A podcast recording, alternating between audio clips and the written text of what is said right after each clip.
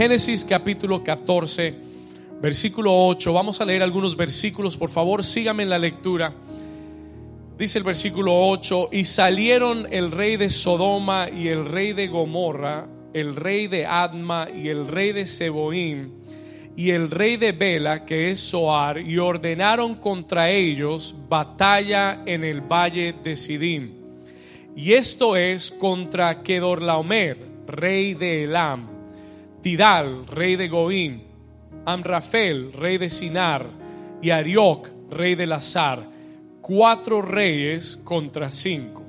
Versículo 10. Y el valle de Sidim estaba lleno de pozos y de asfalto. Y cuando huyeron el rey de Sodoma y el de Gomorra, algunos cayeron allí y los y dice, y los demás huyeron al monte. Versículo 11. Y tomaron toda la riqueza. ¿Cuánta riqueza? Toda la riqueza de Sodoma y de Gomorra y todas sus provisiones y se fueron.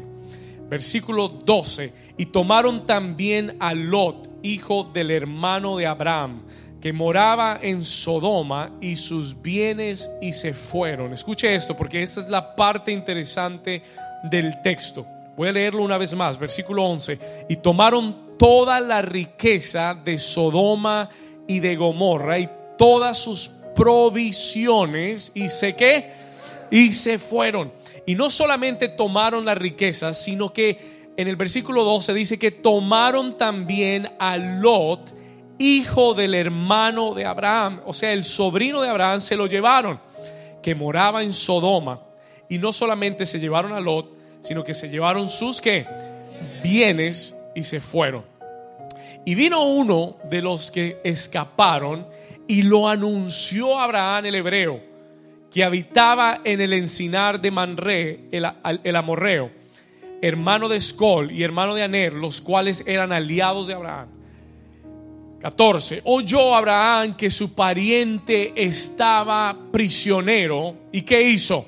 Y armó a sus criados, los nacidos en su casa, 318, y los siguió hasta Dan y cayó, y dice, y cayó sobre ellos de noche él y sus siervos y les que, vamos, dígalo como si estuviera despierto y les que, y les fue siguiendo hasta Oba al norte de Damasco, versículo 16, léalo conmigo, dice, y recobró cuánto, todos los bienes y también a Lot su pariente y sus bienes y a las mujeres y demás gente. Y la iglesia dice, amén y amén. Dígale a su vecino, anuncie el título en esta mañana, dígale, hoy Dios nos va a dar unción de guerra.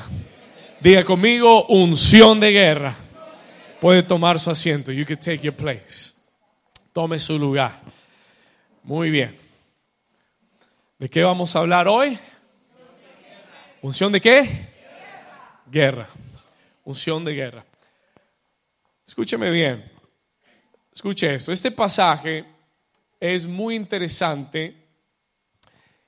Eh, tal vez no es muy predicado y tal vez usted no lo ha escuchado muchas veces, pero es muy interesante porque sale de lo usual cuando hablamos de la vida de Abraham. Cuando hablamos de Abraham estamos acostumbrados, we are used to, y, y ponme mucha atención porque ya voy a entrar en el mensaje. I'm going to get into this message very quickly today. Cuando hablamos de Abraham estamos muy acostumbrados a oír mensajes acerca de la fe. ¿Cuántos han oído que Abraham era o es el padre de la fe, verdad? Hemos hablado de Abraham como el padre de la fe. Sabemos que Abraham era un hombre de fe. ¿Cómo lo sabemos, pastor? Bueno, hay muchos relatos, listen to me guys, hay muchos relatos eh, en la historia de Abraham que muestran su fe. Eh, desde que Dios lo llama, Dios lo llama a salir de su tierra y de su parentela. ¿Cuántos recuerdan eso? Entonces él sale de la casa de su padre, atención, él sale de la casa de su padre, deja todo sin saber hacia dónde se dirige. Eso se llama ¿qué? ¿Cuántos están de acuerdo? Eso se llama cuando Dios lo llama, le dice, haré de ti una nación grande, te bendeciré y en ti serán benditas todas las naciones de la tierra.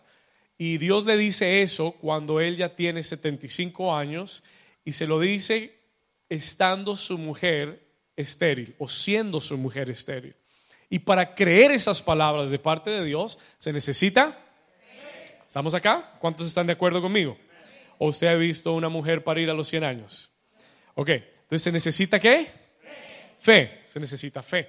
Y, y aun cuando él recibe el hijo de la promesa que es Isaac, la Biblia dice que cuando el niño tenía ya ocho años de edad, Dios le habla un día y le dice, Abraham, yo quiero que me entregues a tu hijo y quiero que lo sacrifiques en el altar y me lo consagres, dámelo a mí.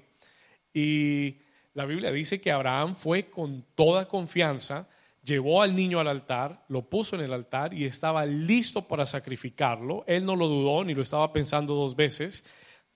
Estaba tan determinado a hacerlo que Dios tuvo que llamarlo dos veces y decirle, Abraham, Abraham, detente. ¿Por qué? Why? Porque el hombre estaba determinado a matar a su hijo. Diga conmigo fe. Y siempre estamos, pues cuando hablamos de Abraham, siempre hablamos de alguna de esas eh, relatos. We always talk about one of those stories. Y definitivamente, sí, Abraham es un hombre de fe. Pero en este capítulo 14 encontramos a Abraham en otra esfera. Encontramos a Abraham en otra dimensión. We find him in another dimension, el cual no hablamos mucho de su vida, y aunque él ha sido un hombre de fe y es un hombre de fe a través de su vida, en el capítulo 14 lo encontramos armándose y preparándose para la guerra. Y vemos otra dimensión de Abraham que no es solamente la de ser un hombre de fe, sino ser un hombre de, diga conmigo, hombre de guerra. Y lo primero que yo quiero que usted entienda en esta mañana es que todo hombre y toda mujer, cuando digo hombre incluyo a la mujer, todo hombre o mujer de fe, escúcheme bien, todo hombre o mujer de fe que opera en la fe, que vive en la fe, ¿cuántos aquí son personas de fe? Bueno, si usted sigue a Dios, usted tiene que ser una persona de fe. You have to be. Por eso Dios dice, sin fe es imposible agradar a Dios, ¿verdad? Y el justo por la fe vivirá. Todo el que camina con Dios tiene que ser un hombre y una mujer de fe. ¿Cuántas, cuántas personas de fe hay aquí? Ok, entonces escuche bien. Lo primero que yo quiero que usted entienda, the first thing I want you to understand, es que todo hombre y toda mujer de fe que vive y que opera en la fe tendrá también que aprender a ser un hombre y una mujer de guerra.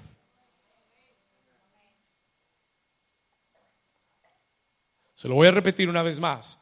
Todo hombre y toda mujer de fe, que vive en la fe, que camina por fe, tendrá, no es opcional, it is not optional. No es que quiero o no quiero, no es que no quiero pelear, pastor, yo estoy solo aquí para sanar a los enfermos. No, escúcheme, todo hombre y mujer de fe va a tener que aprender a ser también un hombre y una mujer de qué? De guerra. ¿Cuántos dicen amén a eso? Abraham nunca había peleado. He had never fought. Si usted lee previo al capítulo 14 y aún después del capítulo 14 no son muchas los relatos de Abraham peleando. Antes del capítulo 14 no encontramos que Abraham ha estado en ninguna guerra. He's not been to any war. ¿Cuántos están aquí conmigo? No ha estado en ninguna guerra. Ha, ha comenzado a caminar en la fe pero él es un hombre tranquilo. He's a, rested man que estaba caminando por fe, que estaba obedeciendo a Dios, que estaba buscando alcanzar una promesa de parte de Dios. Él lo que le importaba era simplemente eh, la promesa que Dios le había dado, el hijo que Dios le había prometido. Ese era su objetivo primordial. Y Dios en ese proceso lo está guiando, He's guiding him, Dios lo está guiando, Dios lo está bendiciendo, Dios lo está prosperando, God is prospering him. Y lo que usted tiene que entender, escúcheme bien acá, pon atención a esto, lo que tienes que entender es que toda persona que camina en la fe, que desafía lo natural, porque caminar en la fe es desafiar lo natural. Ahora vamos a hablar un poquito más de eso. Escúcheme bien. Todo el que camina en fe desafía lo natural. Usted tiene que entender que toda persona de fe que desafía lo natural, que camina en la palabra de Dios, que le cree a Dios, va a encontrar oposición. You will find opposition. Y si no encuentras oposición, algo mal estás haciendo. You're doing something wrong. ¿Cuántos dicen amén? Se lo voy a repetir una vez más. Todo el que camina en fe, todo el que obedece a Dios, encuentra oposición en su caminar. Y si no estás, y si estás muy tranquilo y muy relajado, yo comenzaría a cuestionar lo que estoy haciendo. ¿Cuántos están conmigo? Entonces, una vez más, todo el que camina en la palabra, todo el que le cree a Dios, va a encontrar oposición. Vas a encontrar enemigos que se van a levantar en tu contra. Y te vas a encontrar en guerras que vas a tener que pelear. Yo puedo hacerle una lista larga de todas las guerras o todas las batallas que yo he tenido que pelear desde que conocí a Dios y comencé a caminar con Dios. Y le puedo hacer una lista larga, familiares, financieras, ministeriales, emocionales, de salud, toda clase de batalla y toda clase de guerra que se levanta contra alguien que quiere hacer la voluntad de Dios. ¿Cuántos aquí saben de lo que estoy hablando? Ok, 50%. Muy bien. ¿Cuántos entienden? ¿Cuántos han, visto la oposición en su vida? Ahora, déjenme decirle algo. Let me tell you something. Toda persona, escuche esto por favor. Toda persona en el reino de Dios que quiere conquistar, que quiere avanzar. ¿Cuántos de aquí, cuántos aquí quieren conquistar? ¿Cuántos de aquí quieren seguir avanzando? Estamos avanzando, pero queremos seguir avanzando.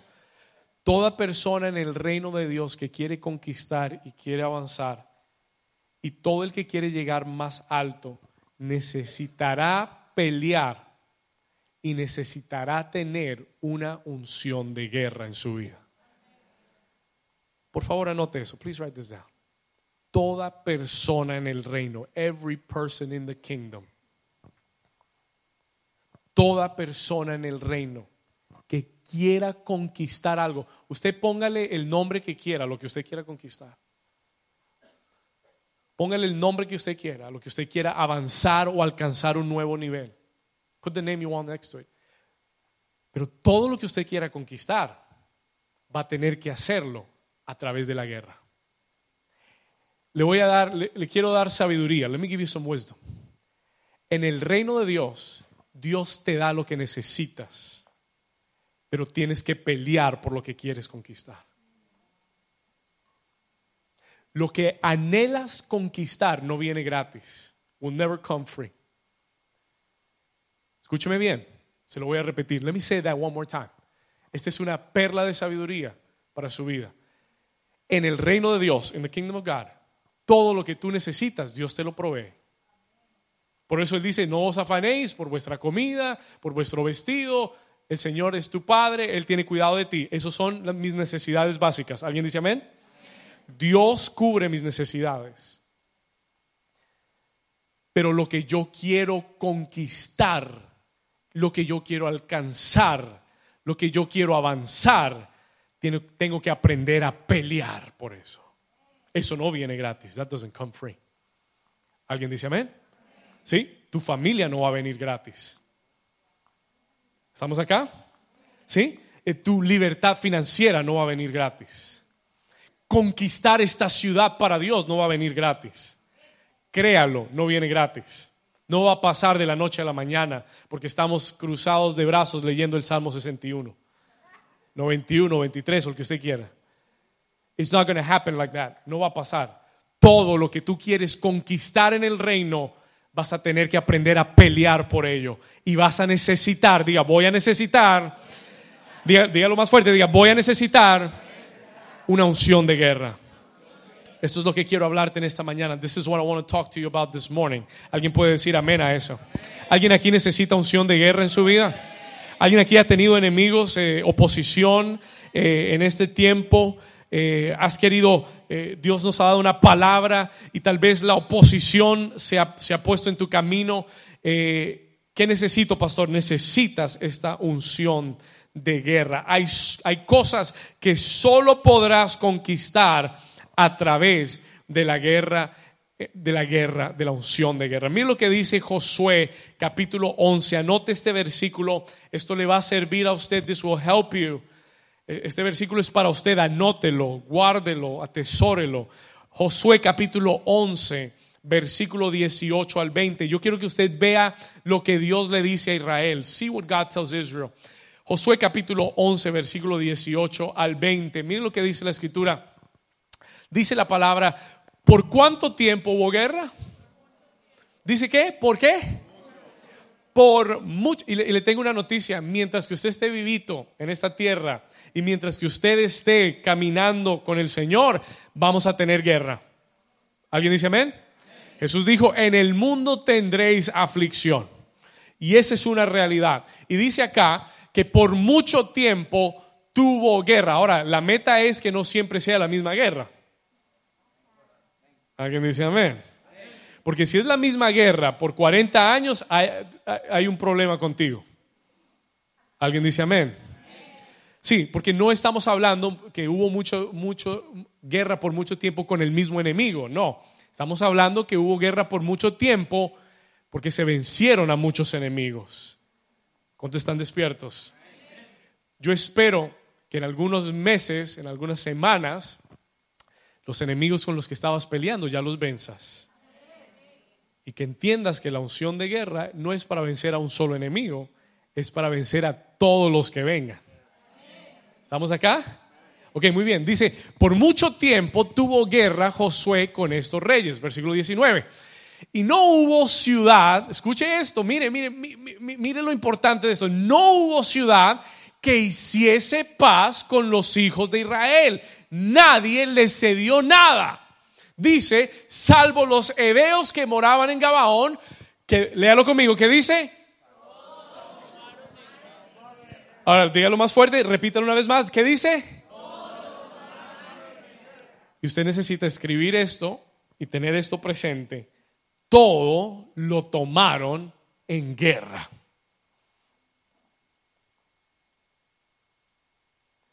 todo lo que tú quieras tomar, todo lo que tú quieras conquistar en Dios, va a requerir, ¿qué cosa?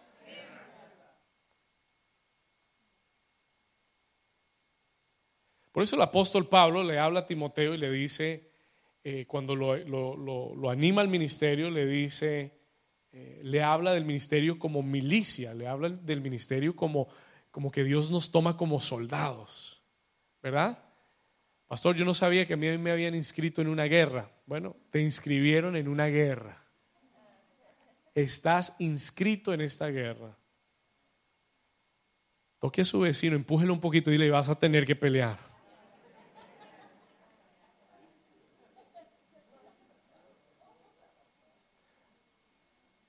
Algo que yo quiero que usted entienda de este mensaje. There's something I want you to understand about this message. Porque para, para alguno aquí puede parecer contradictorio. Usted puede decir, pastor, pues nos acaba de enseñar de reposar y ahora tenemos que pelear. ¿Cómo es la cosa? Yo le pregunto lo mismo al Señor. Pero es que guerra, guerra o guerrear o pelear, cuando yo lo hago en Dios, es reposo en Dios. Porque yo no me preocupo si voy a ganar o no. Yo estoy confiado en Dios que la guerra ya está ganada pero yo tengo que pararme e ir al campo de batalla. Yo no me puedo quedar en la casa con los brazos cruzados y pensar que todo se va a solucionar y que me voy a despertar mañana y los problemas se fueron. Alguien dice, ay, ay, ay. ¿Estamos acá? Tú tienes que despertar y tienes que afrontar los problemas sabiendo que Dios va contigo, no preocupado si vas a ganar o no, sabiendo que ya están ganados, sabiendo que la guerra ya fue ganada y que yo voy ya desde un lugar de victoria y no desde un lugar de, de confusión ni de, ni de pregunta. ¿Alguien me dice amén? ¿Alguien está conmigo acá? Entonces, dice, no hubo ciudad que hiciese paz con los hijos de Israel, salvo los hebeos que moraban en Gabaón, todo, diga todo, lo tomaron en qué? Versículo 20, mire por qué. Porque esto vino de quién? Pastor, Dios quiere que yo esté en esta guerra. Sí. Eso es correcto. Dios quiere que estés en esa guerra. Dios te metió en esa guerra. Dios permitió que el enemigo viniera para que te metieras en la guerra. ¿Alguien está aquí conmigo? No porque no te ama, te ama.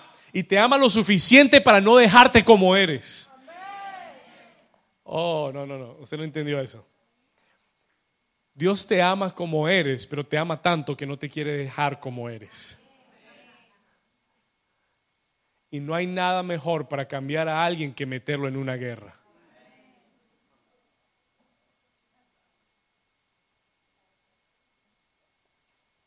¿O no? Mire, cuando le puedo decir algo, los momentos de mayor cambio en mi vida han sido los momentos más difíciles los momentos que más me han moldeado y me han ajustado y los momentos que más me han transformado espiritualmente han sido los momentos de mayores batallas en mi vida. Y yo miro esos momentos hoy y miro en el retrovisor y le digo, gracias Señor, porque en esos momentos aprendí las lecciones más valiosas que no hubiera aprendido estando sano, estando tranquilo, estando, estando con todo bien en mi vida. Los momentos más duros son los momentos de mayores lecciones en tu vida, los momentos que te cambian en la vida. ¿Alguien dice amén? ¿Alguien está aquí conmigo? Y por eso esto vino de Dios. Y por eso hay guerras que se levantan en tu vida que Dios las permite a propósito. Porque Él ya sabe el resultado final. Porque es que la guerra no viene para que tú pierdas. La guerra viene porque Él ya la ganó. Y ahí es donde el reposo entra en su lugar. Porque es que esa, esa guerra en la que estás está arreglada. ¿Cuántos saben que hay peleas? Eh, el boxeo fue muy, muy famoso porque en, algunos años se arreglaban las peleas de boxeo. Sí, usted solo tenía que pagarle a uno o dos jueces y ganaba la pelea. ¿Estamos acá? Y Dios ya arregló la pelea. Entonces, Él no está preocupado. Tú eres el que estás preocupado. Cuando Él te dice, tranquilo, yo ya gané la pelea. ¿Estamos acá? Ya el enemigo que está peleando contigo ya está vencido. Tú solamente ve tranquilo y haz lo que yo te digo. ¿Cuántos están acá? Entonces, vamos acá, porque esto vino de Jehová que endurecía el corazón de ellos, de sus enemigos, para que resistiesen con qué. Vamos, síganme acá, para que resistiesen con qué a Israel para destruirlos y que no les fuese hecha misericordia, sino que fuesen desarraigados como Jehová lo había mandado a Moisés. ¿Alguien dice amén? Entonces, escuche esto, Dios quiere que seas entrenado en la guerra. Dios quiere que aprendas a tomar las cosas por la fuerza.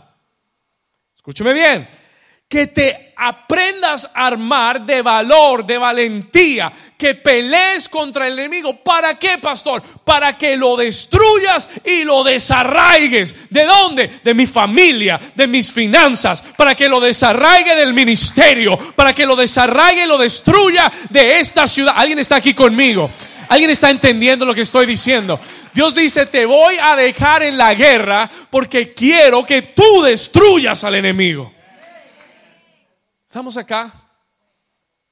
Porque quiero que lo desarraigues, porque quiero que lo saques de donde se ha metido en tu vida. Y voy a endurecer su corazón contra ti. Porque si no fuera así, quedaría vivo.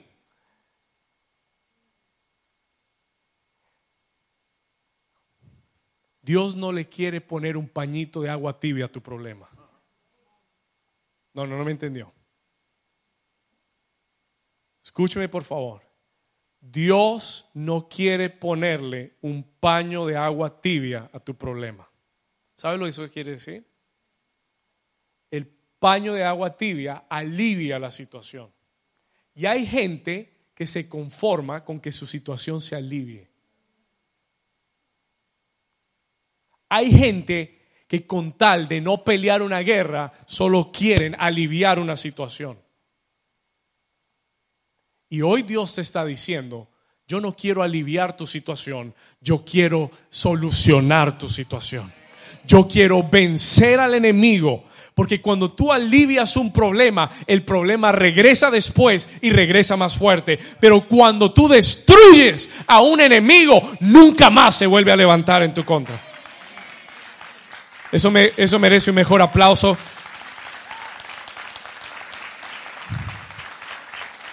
¿Alguien está aquí esta mañana?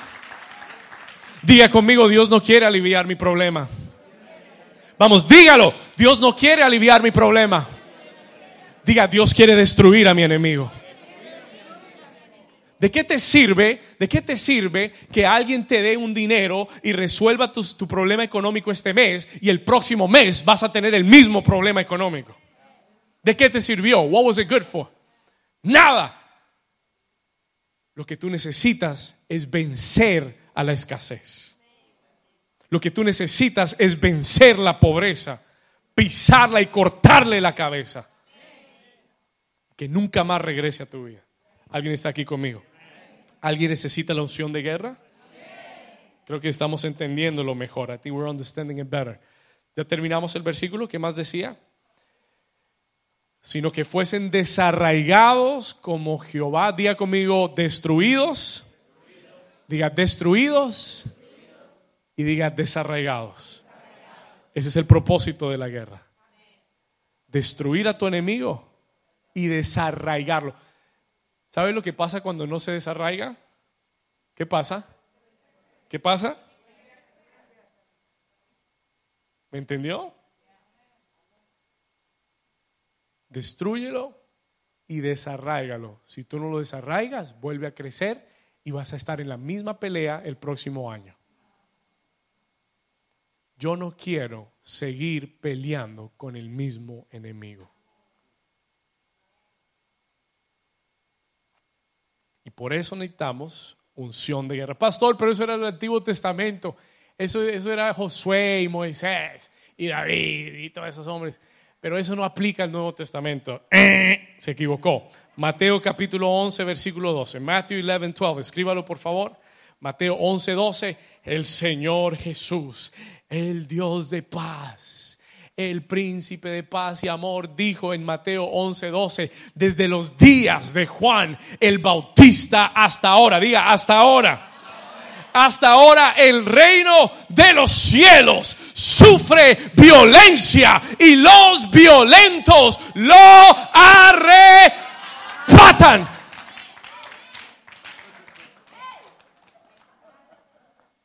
¿Alguien entendió? Diga conmigo, el reino sufre ¿qué? ¿Cómo, pastor? ¿Que el reino sufre violencia? Pero yo pensé que era un reino de paz y amor y shalom, shalom. No. El reino sufre qué? El reino sufre violencia y el que se duerme se lo lleva la corriente. Y si te duermes, mire, eh, esto es para violentos ser cristiano no es para gente débil. Ser cristiano no es para gente eh, con un carácter débil. It's not. Si usted tiene un carácter débil, esto no es para usted. Búsquese un club social que lo ayude mejor.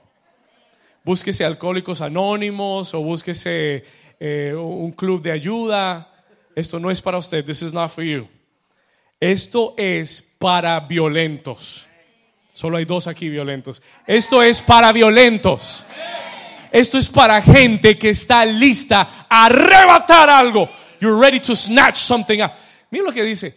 El reino sufre violencia. The kingdom suffers violence. Déjeme decirle algo. El diablo, y yo se lo digo muchas veces, y se lo repito, porque yo necesito que usted lo entienda. El diablo no lo quiere. El diablo no le va a tener compasión. No, pero es que yo soy quinta generación de cristianos, pastores, evangélicos, profetas, apostólicos. Al diablo le importa cinco centavos. ¿Cuántos me están entendiendo? The devil doesn't care. El diablo no te va a tener compasión si eres profeta, apóstol, evangelista, si eres ungido no eres ungido, el, si le das una, si le dejas la puerta abierta al diablo, te convierte en chicharrón. Te, te frita como un chicharrón. Te destruye, te roba y te mata si puede. Yo he conocido gente muy linda que ha muerto espiritualmente y físicamente. Porque si el diablo puede, te mata. No lo dudes. El reino sufre qué? Jesús lo dice porque Él quiere que lo entiendas. Y los violentos tienen que qué? No lo toman los, los violentos tienen que qué? Usar fuerza. Sorry, I snatched your phone.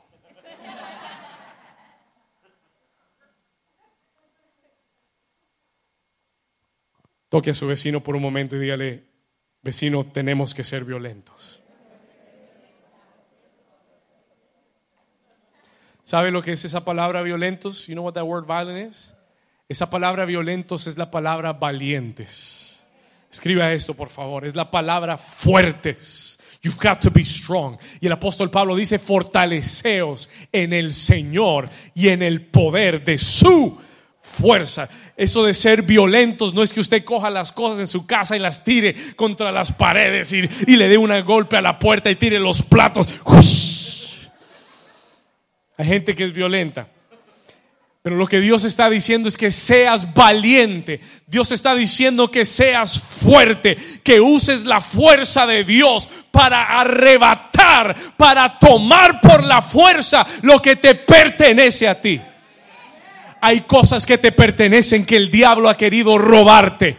Hay cosas que son tuyas que el enemigo ha querido quitarte de tu vida. Y tú tienes que tener violencia y tienes que arrebatárselas al diablo. Yo no entiendo por qué hay gente que le tiene miedo al diablo.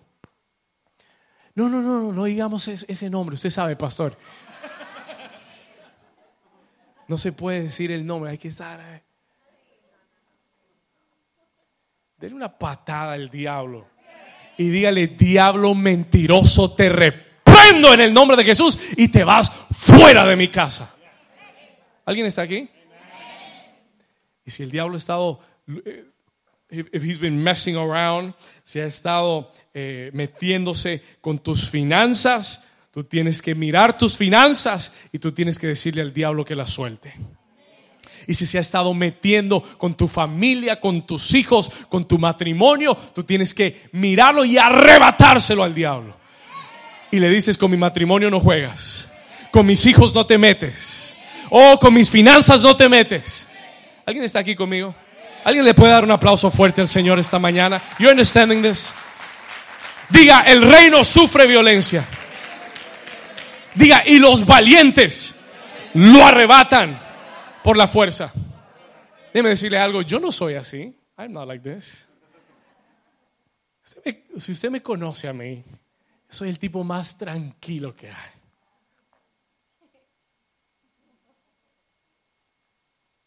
A mí me gusta el silencio. Me gusta estar tranquilo.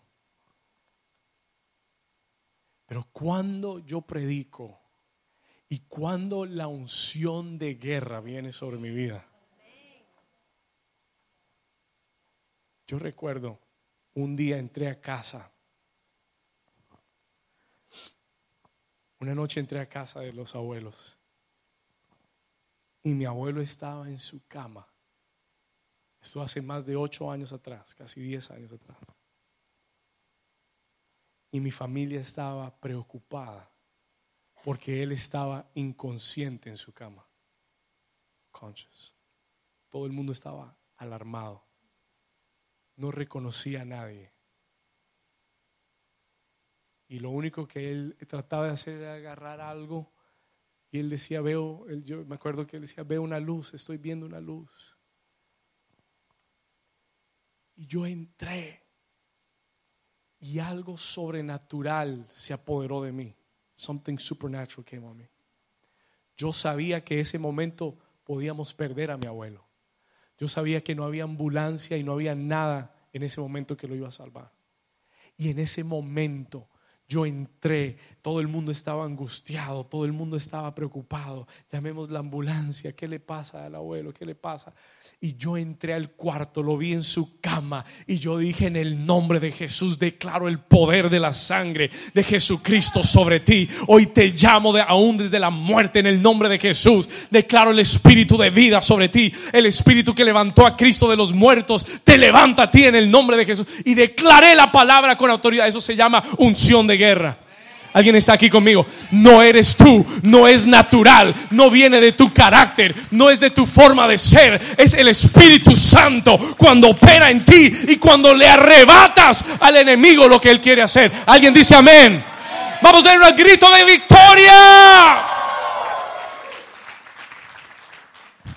Mi abuelo está aquí hoy más vivo que nunca para contarle el cuento.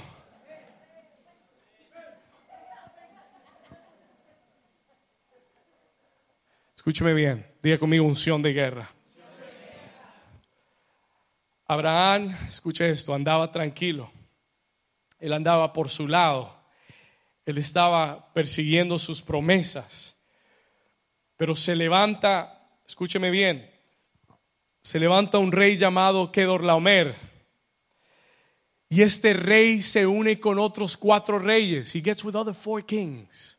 Escuche esto y comienzan a marchar por el territorio de Canaán. Y comienza, ellos forman una alianza y comienzan a marchar por Canaán y a tomar ciudad por ciudad. They begin to take city after city. Y, y la Biblia declara que tomaron una ciudad o la ciudad llamada Sodoma y Gomorra. ¿Cuántos han oído hablar de Sodoma y Gomorra? Y lo que pasaba en Sodoma y Gomorra era que ahí vivía el sobrino de Abraham llamado Lot. That's where Lot lived. Escuche esto, versículo 11, Génesis 14, 11. Vaya conmigo ahí.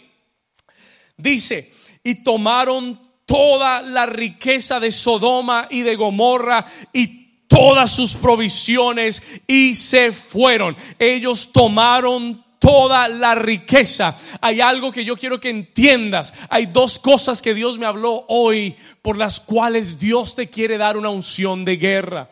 La primera de ellas es porque el diablo tiene una guerra contra tus finanzas, contra tu provisión, contra tus bienes. Porque si el diablo ataca tus finanzas, él puede paralizarte, él puede preocuparte, angustiarte. Pero hemos recibido este mes de parte de Dios y el profeta JC lo decía la semana pasada y lo he tenido en mi espíritu con tanta claridad que este mes Dios quiere que tú seas libre en el área financiera, que Dios quiere traer rompimiento a tus finanzas como nunca antes lo has visto. El diablo ha atacado tu economía, pero Dios te está dando hoy una unción de guerra para que tú tomes lo que te pertenece.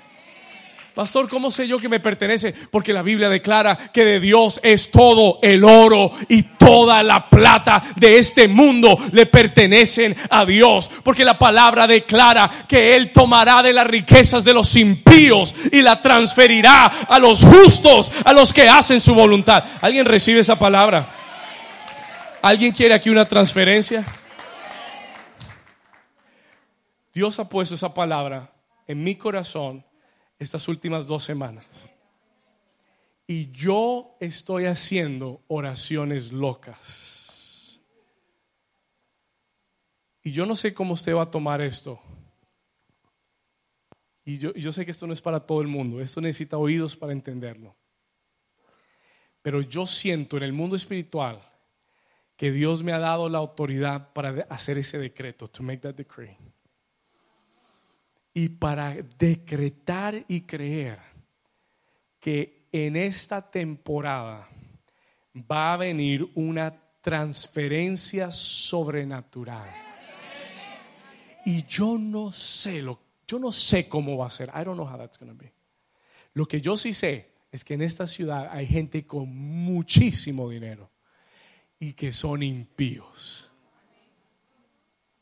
Y yo le dije, Señor, tú lo dijiste y yo lo estoy creyendo y lo estoy decretando que viene una transferencia sobrenatural.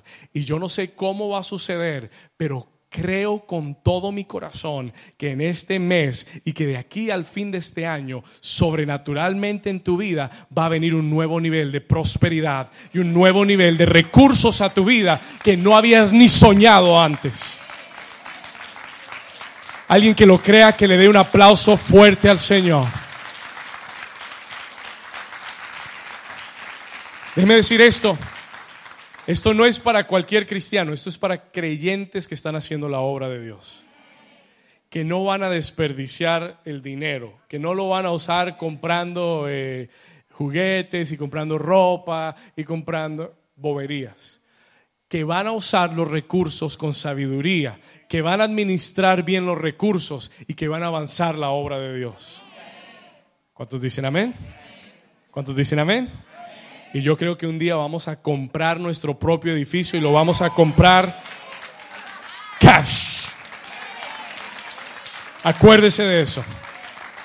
Acuérdese de eso. ¿Alguien lo cree? Vamos a dar un aplauso fuerte a Jesús si usted lo cree.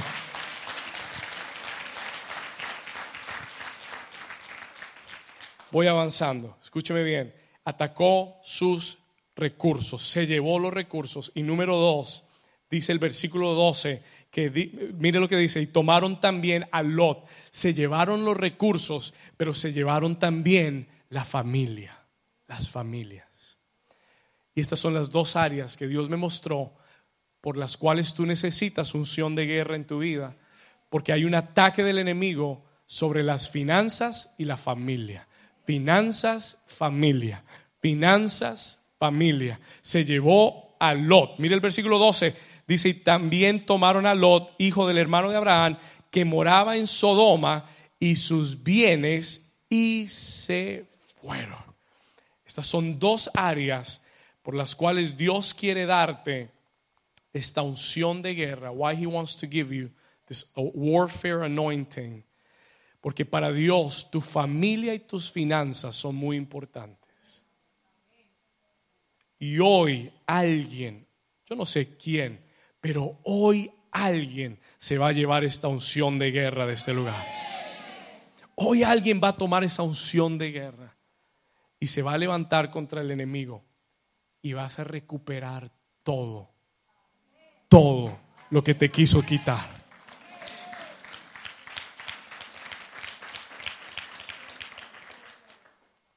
Quiero darte tres claves. I want to give you three keys de la unción de guerra. Three keys to this warfare anointing que el Señor me mostró. Te las voy a dar rápidamente. Let me give them to you quickly. Anótelas para que usted pueda meditar en ellas y para que las puedas usar, para que las practiques. Escúcheme bien, tres claves de lo que la unción de guerra hará en tu vida. Número uno, number one. La Biblia dice que cuando Abraham, perdón, oyó que su pariente estaba prisionero, versículo 14, Génesis 14, 14, cuando oyó Abraham que su pariente estaba prisionero, lo primero, y, entienda, Abraham era un tipo tranquilo, calmado, este no era un tipo de guerra, este no, este no era como David, no era como Josué, él no era un guerrero, pero cuando él oyó que habían tomado a su sobrino, vino la unción de guerra y versículo 14 dice, su pariente estaba prisionero y armó a sus criados, los nacidos en su casa, 318, y los siguió hasta Dan. Número uno, La unción de guerra te arma y te pone en la ofensiva. Número uno, la unción de guerra te arma. It, it arms you. Te arma y te pone en la ofensiva. Escúcheme bien. Escuche esto. La mejor defensiva es una buena ofensiva. ¿Y sabe por qué le digo eso? Know why I say this? Porque hay muchos creyentes que solamente juegan a la defensiva o viven a la defensiva. ¿Qué quiere decir eso, pastor? Que tú solamente reaccionas cuando el diablo te golpea. ¿Estamos acá? Hay gente, y escuche lo que le sucede a muchos cristianos. Cuando el enemigo viene y se levanta contra ellos, muchos quedan en shock. Some, some people are very shocked. Y muchos se paralizan. Hay muchos creyentes que cuando ven su matrimonio atacado, se paralizan, emocionalmente se caen. They fall emotionally. Cuando ves tus finanzas atacadas, ay, no sé qué voy a hacer. Y emocionalmente te paralizas. You paralyze emotionally. Y el diablo comienza desde ese momento a bombardear tu mente y a darte golpe tras golpe tras golpe tras golpe y tú te pones a la qué? A la ¿Se han visto una pelea de boxeo? Cuando un boxeador está ganando la pelea, ¿qué hace? Arrincona el otro, lo tiene contra la lona y le está y lo está qué? Lo está bombardeando, lo está lo está poniendo al suelo. Y espiritualmente yo veo mucha gente en esta iglesia que el diablo lo tiene arrinconado.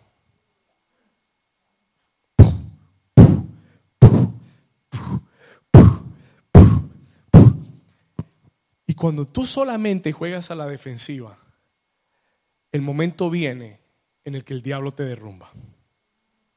Porque tú solo puedes aguantar tantos golpes. Y la mejor defensiva es una buena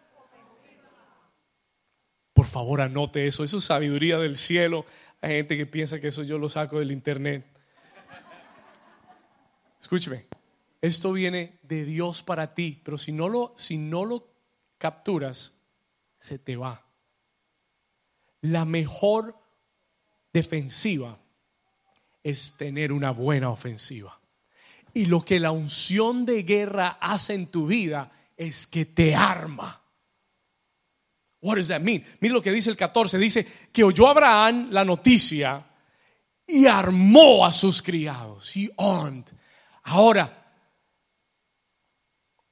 armarse es entender que nosotros tenemos armas espirituales. Diga conmigo, armas espirituales.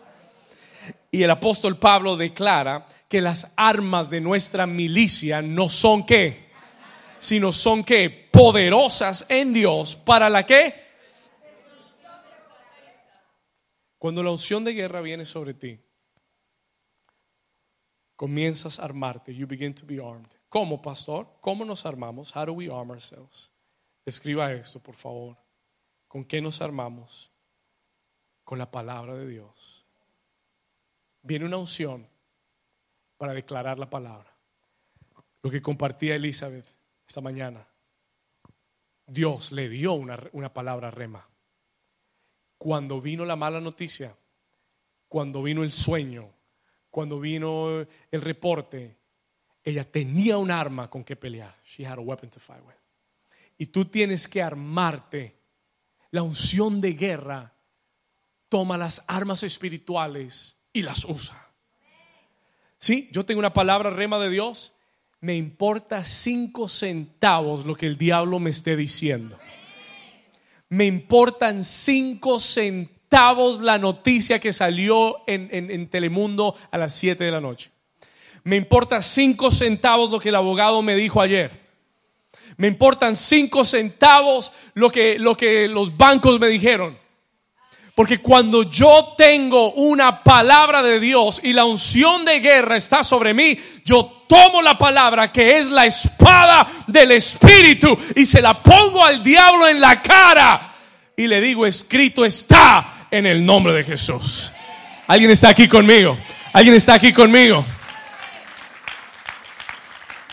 ¿No fue eso lo que hizo Jesús? ¿No fue eso lo que hizo Jesús?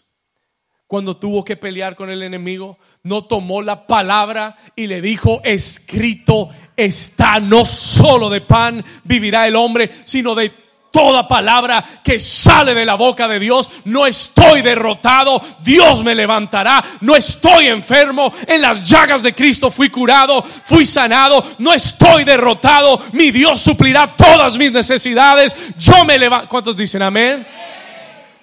Are we here? Ármate con la palabra, ármate con la oración.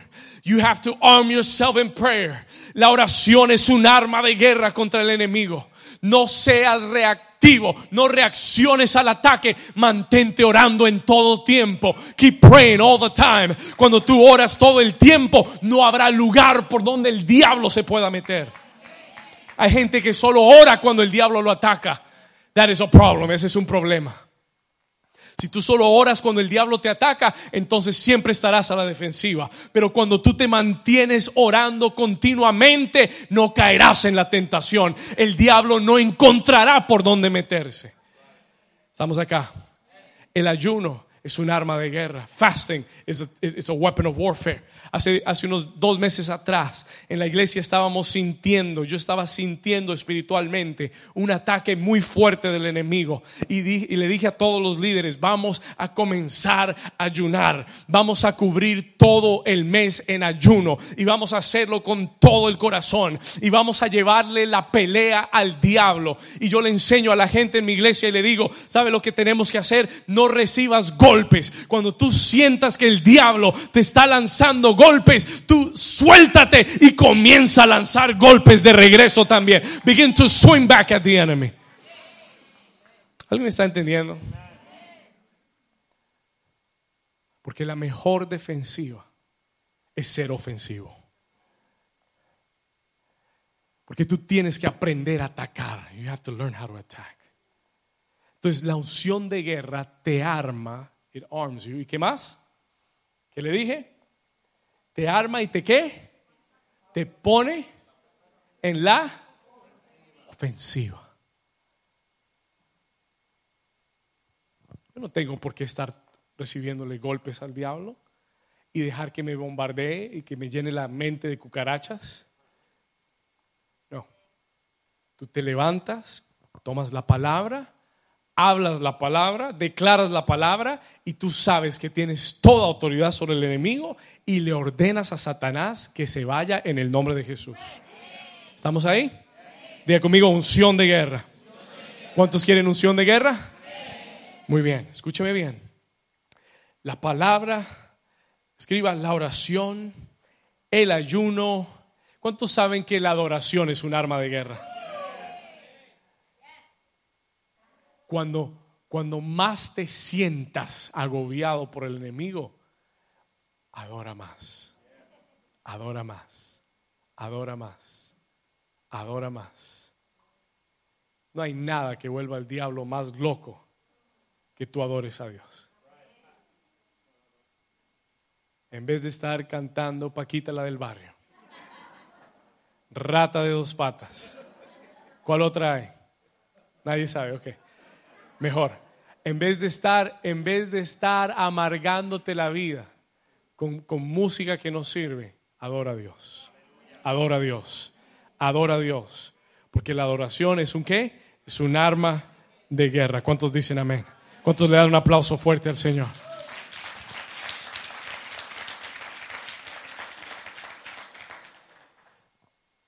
Cuando la unción de guerra viene sobre ti, dejas de ser víctima te conviertes en un vencedor. Amén. Número dos, number two, write this down. Oh, ¿cuántos Dios les está hablando hoy?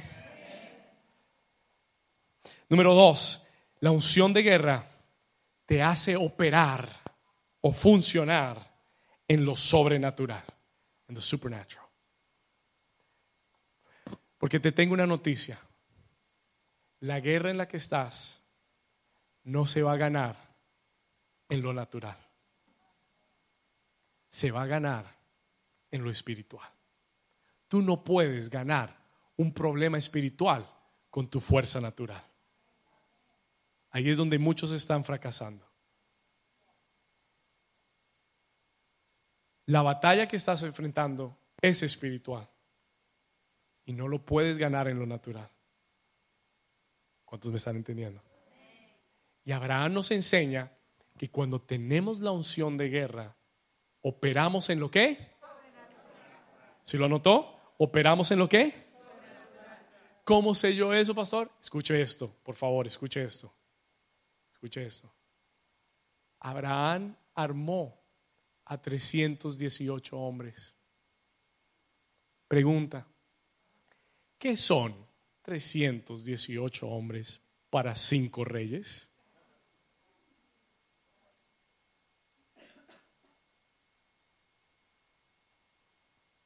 ¿Qué son 318 hombres para un rey que acaba de, derrotar a cinco reyes? No es nada. Pero es que no se trata de cuántos tienes, sino a quién tienes de tu lado. Somebody here. ¿Alguien entendió? Si estaba dormido, no lo captó. Se lo voy a repetir para que se despierte. Escuche esto. Listen to this carefully. Cuando la unción de guerra está sobre ti, no se trata de cuántos tienes, cuánto tengo en el banco, cuántos me apoyan, cuántos están conmigo. No, no se trata de cuántos, se trata de quién. Porque la diferencia la hace Dios en tu vida. ¿Cuántos están conmigo? Porque dice el apóstol Juan en 1 de Juan capítulo 4, dice, porque mayor es el que está en mí que el que está, ¿dónde? En el mundo. ¿Alguien dice amén a eso? ¿Sí? Porque mayor es. Mira lo que dice, anote la cita por favor, primera de Juan 4:4, 4, mayor es el que está en vosotros que el que está allá en el mundo. Romanos 8:31, si Dios es por nosotros, ¿quién? Diga conmigo, ¿quién? ¿Quién contra nosotros? Mire, ¿qué pues diremos a esto? Si Dios es por nosotros, ¿quién contra nosotros? Vamos, dígalo conmigo, si Dios es por mí, Vamos, dígalo con fe, diga, si Dios es por mí, ¿quién contra mí? Alguien me dijo un día, me dijo, David, tú y Dios siempre serán mayoría. Venga quien venga contra ti, si Dios está contigo, tú eres mayoría. ¿Alguien lo cree? Y cuando la unción de guerra viene sobre ti, algo se abre en tu mente que comprende que no es cuánto yo tengo, es a quién yo tengo. ¿Si lo cree? Un día la Biblia relata que había un profeta llamado Eliseo. There was a prophet named Elisha. Y a Eliseo se le levantó una guerra porque le llegaron los sirios, eh, el ejército contrario de Israel. Y vinieron los sirios y encontraron donde vivía Eliseo. Escuche esto. They found where he lived. Encontraron el lugar donde vivía. Y la Biblia dice que un, el ejército sirio rodeó toda la casa de Eliseo. Y esa mañana Eliseo se levanta y su siervo que estaba con él se levantaron. Y el siervo abrió la puerta y dijo, ay, Señor mío. Vamos a la escritura. ¿Quiere leerlo? Anote esta cita. Segunda de Reyes 5.15. Second Kings 5.15. Segunda de Reyes 5:15, mira lo que dice la escritura. Y volvió, este es el criado, volvió al varón de Dios, él y toda su compañía, y se puso delante de él y dijo, no, this is not it. Is, is it First Kings 5:15, 5:15, estamos bien ahí. Vamos a revisar la escritura. Segunda, revisa primera de Reyes, might be First King. Vamos a revisarlo acá rápido. Quiero que usted lo vea. Si no, yo se lo cuento.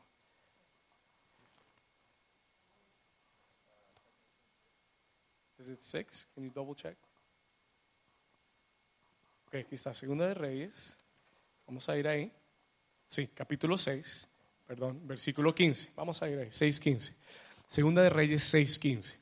Second Kings 6.15. Segunda de Reyes, Segunda de Reyes 6.15. Vamos a ir ahí. ¿Ok? Anótela y lo ponemos aquí arriba. Segunda de Reyes 6.15. ¿Listo? Ok, el siervo sale y se levantó, mira lo que dice, se levantó de mañana y salió el que servía al varón de Dios.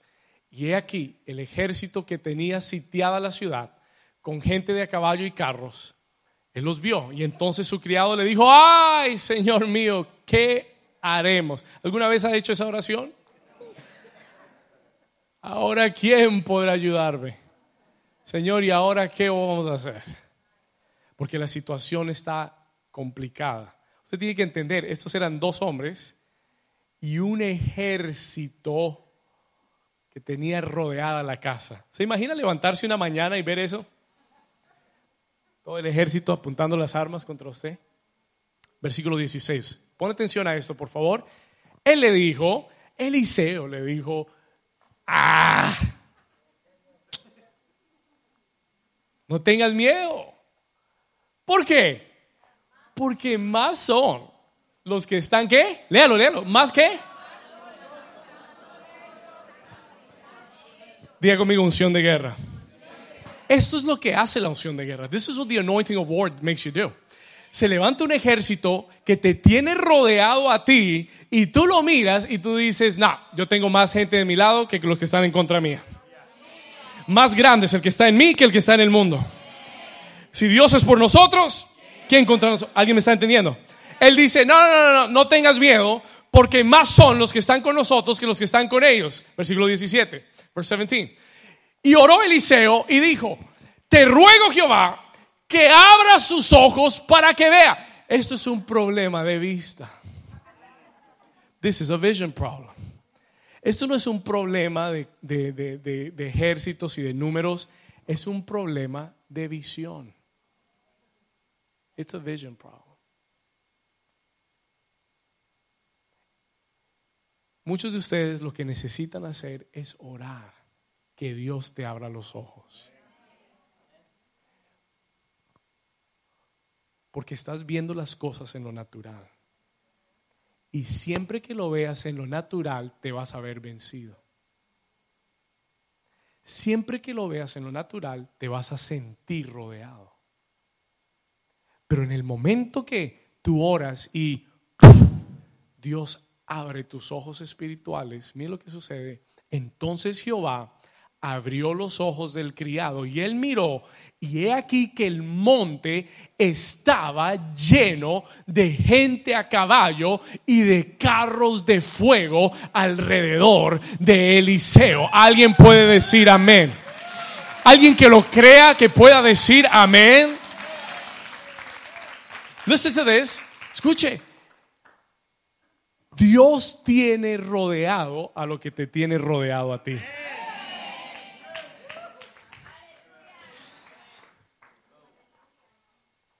Dios tiene rodeado al que te tiene rodeado a ti. Tú solo estás viendo el problema que te tiene rodeado y que hoy Dios te dé unción de guerra y que Dios hoy abra tus ojos y cuando salgas de aquí comiences a ver los carros de fuego de Dios que tienen rodeado a tu enemigo que te tiene rodeado a ti y Dios te dice no tengas miedo porque más son los que están contigo que los que están en tu contra. Vamos, si usted lo cree, den un aplauso fuerte al Señor Jesús. Grite conmigo, unción de guerra. Y eso es lo que la unción de guerra hace en tu vida. Te lleva a operar en lo sobrenatural. Y le voy a dar un consejo. Let me give you an advice. Un consejo sencillo que le va, una perla de sabiduría. Para caminar en lo sobrenatural, tienes que soltar lo natural. Y con eso se puede ir tranquilo a su casa para caminar en lo sobrenatural, tienes que soltar lo natural. ¿Alguien dice amén? Y si sigues amarrado a lo natural, no vas a ver lo sobrenatural. ¿Me entendió? La unción de guerra te hace operar en lo sobrenatural. Lo que tú ves con tus ojos físicos y lo que tú sientes en tu carne es limitado. Suelta eso. No vivas por eso. No camines por eso. Camina en lo que Dios te ha dicho. Mira con los ojos de Dios y entiende que Dios es más grande que todo enemigo en tu contra. Amén. Termino acá. Número tres, and we'll be done. Número tres. ¿Cuántos han recibido algo hoy? Esto es para que usted lo aplique a sus finanzas, a su familia, a lo que Dios te ha dado, que el enemigo te ha querido tomar. Unción de guerra para esos tiempos. Número tres, escriba esto por favor. El mejor tiempo es ahora.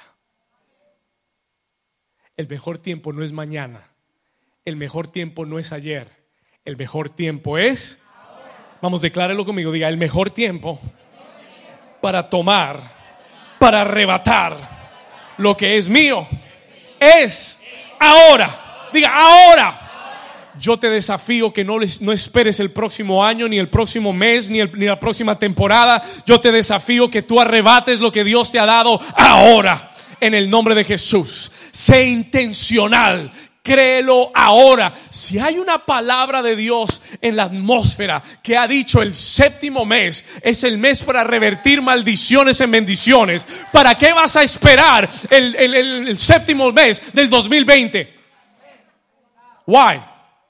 ¿Para qué vas a esperar el próximo mes? ¿Para qué vas a esperar el final de año? ¿Para qué vas a esperar el próximo año? Yo, yo oigo gente que dice, no, cuando el próximo año comience, yo voy a comenzar a hacer esto y esto y esto y esto y eso. Eso es una mentira del diablo. El mejor tiempo es ahora. El mejor tiempo para tu matrimonio es. El mejor tiempo para tus finanzas es ahora. El mejor tiempo para este ministerio es ahora. Yo estoy creyéndole a Dios que la multiplicación es ahora. Estoy creyéndole a Dios que la conquista de un nuevo lugar es ahora. Yo lo estoy creyendo. Lo estoy creyendo. Y mire lo que dice de Abraham. Look at what it says about Abraham. Versículo 15. Eh, Génesis 14, 15. Y cayó sobre ellos de noche. Escuche esto. Él no, cuando le llegó la noticia de que habían secuestrado a su sobrino, él no dijo, bueno, tengo que hablar con, el, con otros reyes, a ver si me dan un ejército, a ver si puedo hacer algunas alianzas, a ver si compramos mejores armamentos, tal vez ahora armamento ruso, eh, algún tanque de guerra, algún Apache, un helicóptero, algo, eh, para ver si, vamos a esperar un tiempo a ver si podemos hacerlo. You Cuando él recibió la noticia, ya la noche estaba en el campamento del enemigo. ¿Estamos acá? Él, ¿sabe lo que me, sabe lo, you know what is amazing to me? Los 318 que se llevó no eran soldados, eran criados. Pero ¿sabe qué era lo, lo valioso de esos criados? Eran nacidos en su casa. Era gente fiel. Eso es lo que usted necesita. Usted no necesita mucha gente. Usted necesita gente fiel. ¿Cuántos me están entendiendo? ¿Estamos acá? Usted no necesita tanta gente que lo apoye. Usted necesita uno o dos que estén de acuerdo con usted. Porque el lugar de acuerdo es el lugar de poder. Y que digan, pastor, donde usted vaya, nosotros vamos. Y si usted quiere meterse en la boca del diablo, allá nos metemos y le sacamos los dientes al diablo. ¿Alguien dice amén? ¿Estamos acá? Y esa noche les cayó. He fell on them that night. Cuando menos se lo esperaban. ¿Qué rey espera que 318 hombres le caigan de noche y lo ataquen? Nadie. Pero Abraham lo hizo porque tenía una unción de guerra. Y cuando Dios te da una palabra, y cuando la unción de guerra está sobre tu vida, el mejor tiempo es ahora en el nombre de Jesús. Versículo 16, póngase de pie conmigo, verse 16. Ponte de pie conmigo y vamos a leer el versículo 16. We're going to read verse 16. Escucha esto, léalo conmigo en voz fuerte. Y dice, y recobró todos los bienes. Léalo más fuerte, léalo con autoridad. Diga, y recobró todos los bienes y también recobró a quién? A Lot su pariente y sus bienes y a las mujeres y demás gente. ¿Cuántos dicen amén? ¿Cuántos dicen amén? Y esta palabra es para ti en este día. This word is for you today.